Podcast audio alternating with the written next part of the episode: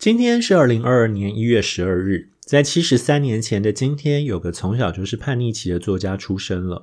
他一辈子都没做过什么正经的工作，却成为日本近代纯文学小说家中卖的最好的一个人。他的影响力甚至跨越了国际，成为了台湾文学的隐藏线索。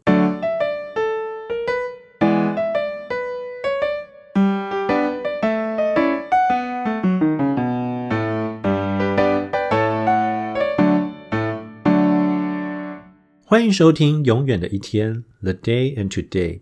在距今七十三年前的一九四九年一月十二日，在台湾可以说是无人不知、无人不晓。就算你从来没有读过日本小说，但大概都说得出来他的名字的村上春树出生了。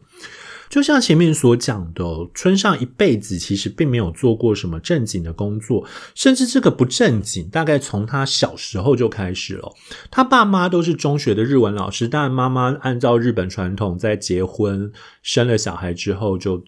自动的离开了教职，回到家里照顾小孩这样子，所以他爸其实买过一套日文日本文学给村上看哦，但村上对他就是不太感兴趣。那更不要提他国中的时候，其实念成绩并不太好哦，因为他就是念不了书。特别更有趣的地方，可能是他其实很英文成绩很不好，但他同时就已经。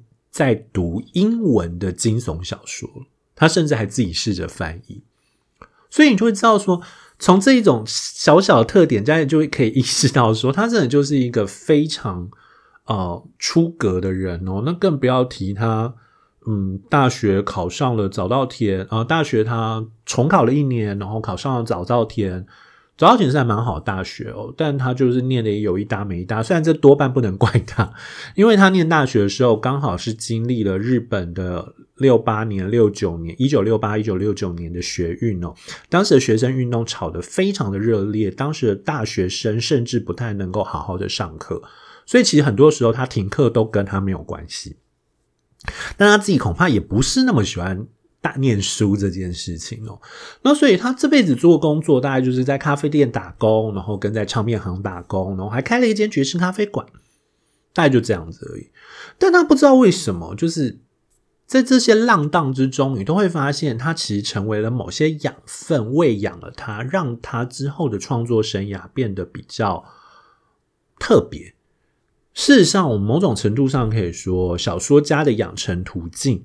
本来就跟正经这件事情没什么关系。我们所能想象到的好的小说家都未必。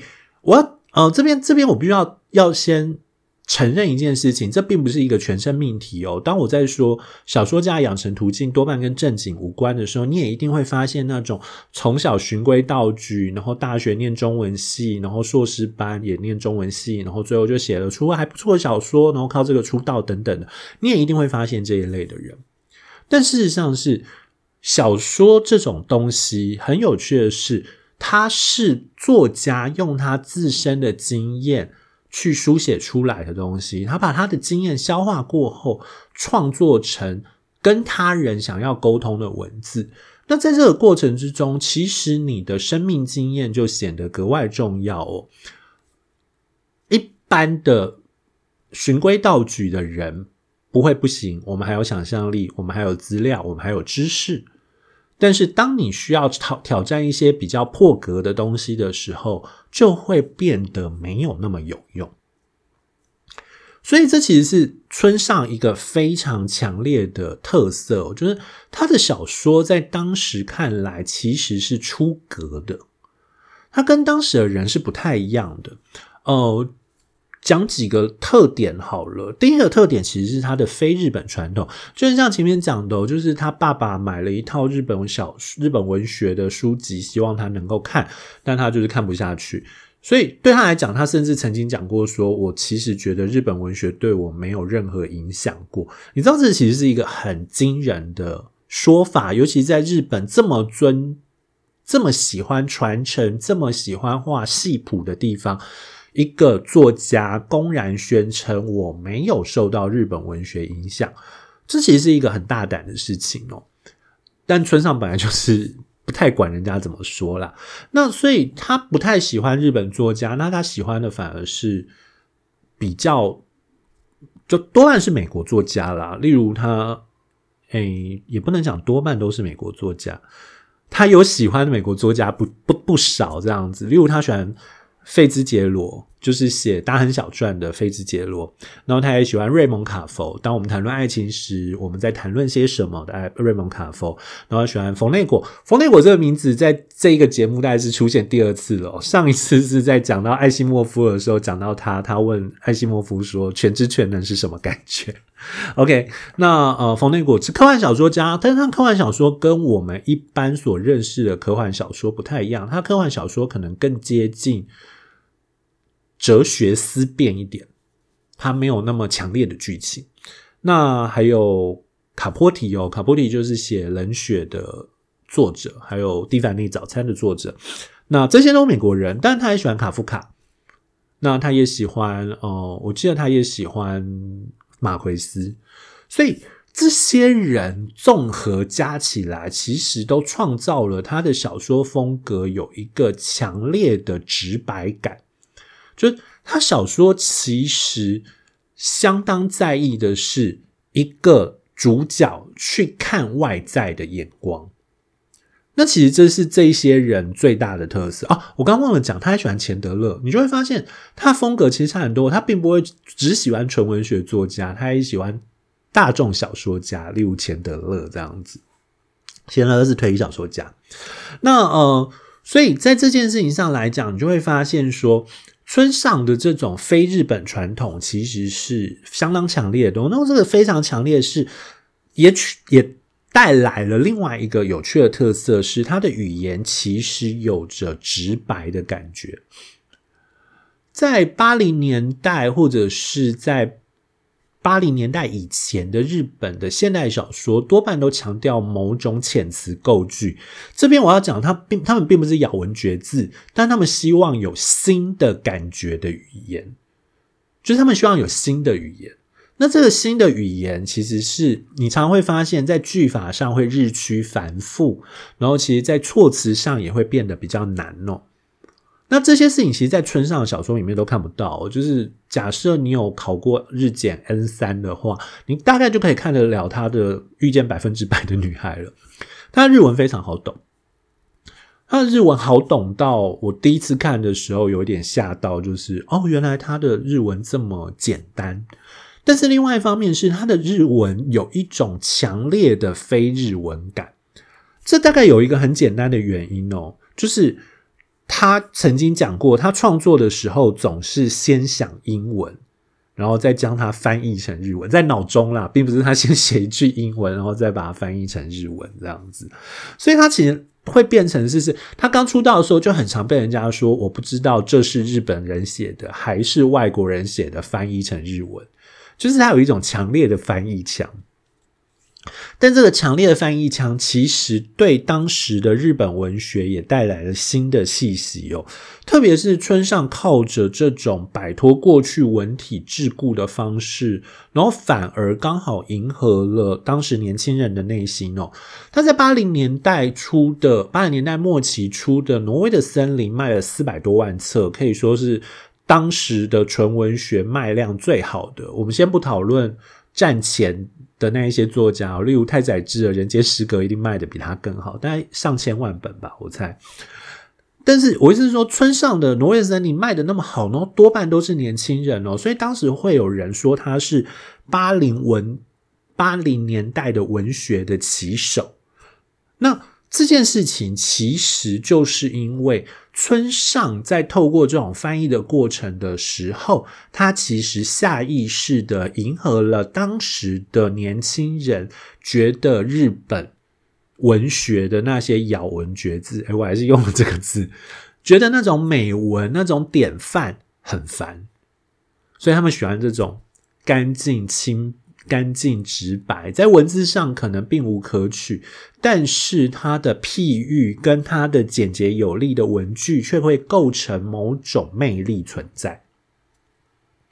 好，那当然也不用提到说，它其实它的小说里面多半有着大量的流行符码哦，他很认真的在描绘属于日本现代年轻人的生活。那个流行符码，你就会发现，你读他的小说，你常会发现一个很强烈的东西，是他非常的入世。他的小说。里面的人物，虽然你老是像隔了一层薄膜在看他们，你搞不懂他们内心在想什么，很多举动你都不知道他们在干什么。例子来讲好了，在挪威的森林里面的男主角叫做渡边哦，然后渡边跟一个叫做绿或者米兜里的女生，呃，就是有着有趣的互动关系。然后有一次。渡边就问米兜里说：“你觉得爱是什么？”然后绿就说：“小绿就说，例如说，我现在向你说，我想吃草莓蛋糕。于是你把一切都放下，跑去买，并且气喘呼呼的回来说：‘啊，米兜里，这是草莓蛋糕哦。’然后拿过来，然后于是我说：‘嗯，我已经不想吃了。’”然后就把这个蛋糕往窗子外面扔掉。我所追求的是这样的东西。然后小绿还更过分的是，他还希望男生说：“哦，我了解了，小绿，我了解。我应该想到你已经变得不想吃草莓蛋糕了。我真的是像驴子大便一样笨而粗心。我再去买个别的，向你赔不是吧？想要什么？巧克力慕斯还是起司蛋糕？”我第一次看《挪威的森林》是在高中的时候，看到这一段的时候，简直是火大到爆炸。就是这女生到底在干嘛？但你也不能说我现在就能理解。现在，即便我所交往的对象，就是忽然间跟我这样子玩这一招，就是我应该还是会翻脸。但是。村上就是会写出这样的剧情，然后让你有一种疏离感，就是我不懂你在干什么，我不懂你在想什么，我不懂你为什么要自杀这一类的，我不懂你的行为，但这个行为本身却可以触发我们去理解主述者，也就是这个故事的主角的某些内心。好，所以我意思是说，他的他的小说内容其实。他的小说剧情其实有点、有点、有点远离我们哦，但是他的小说的很多的符码其实相当的入世哦，包括他会用流行音乐，他会用爵士乐，他会详述意大利面制作的方法，他会强调衣服的风格等等的，他会强调这些具备当代的生活性的细节的东西。我觉得这件事情成功的让他能够传递专属于那个时候的日本的年轻人的某种感性，而这种感性其实是当时所缺乏的，因为日本一直有着由老人掌控文坛的风格的感觉的的倾向，那这个倾向其实就很严重的会影响，就是对年轻人来讲，我们跟你们已经不一样了，那为什么我们还要需要读你们的东西？那其实类似的状况也就发生在村上的小说被传进台湾之后。呃，我先讲一个有趣的事情哦。村上大概在八零年代的同时，就他出道的同时，就已经先传进来日本过了。但是问题，哎，对不起，我刚讲传进来日本，传进来台湾过了，但当时并没有受到太大的欢迎。一直到九零年代的时候，村上才忽然间。仿佛开启了什么开关，受到当时年轻人的热烈拥抱。但我自己觉得最有可能的原因，其实是来自于六零年代的那六零一九七零年啦，就是民国六十几年出生的那一群人上大学了。也就是你想一下哦，呃，假设是一九九五年好了，然后他是。六零年代，呃，一民国六十几年，就是一九七五年出生的人，好了，在他读到春，在他念大学二十岁的时候，刚好会读到村上春树。然后村上春树的小说，正如前面所讲，它其实很符合日本的当代年轻人，但其实符合日本当代年轻人，也就某种程度上在符合台湾的当代年轻人。台湾一直在 follow 日本的流行符号，所以对于台湾人来讲，那其实也就是。日本人的感性，某种程度上也就是台湾人的一部分的感性。所以这个时候，台湾年轻人忽然间意识到一件事情是：啊，我竟然看到了一个跟我如此贴近的东西。那为什么要这样讲？是因为在此之前，台湾的作家会写的，要么是六零年代的现代主义式的怀乡小说，他们怀的是中国的那个乡小说；要么是七零。呃，八零年代，呃，七零年代末期，八零年代开始兴起的某种乡土文学，也就是他们怀的那个乡是台湾还没有进入现代化之前的那个国家那个状况。那可是这对那一群六零年代出生，呃，不，一九一九七零年代，对不起，我老是会在民国六十几年跟。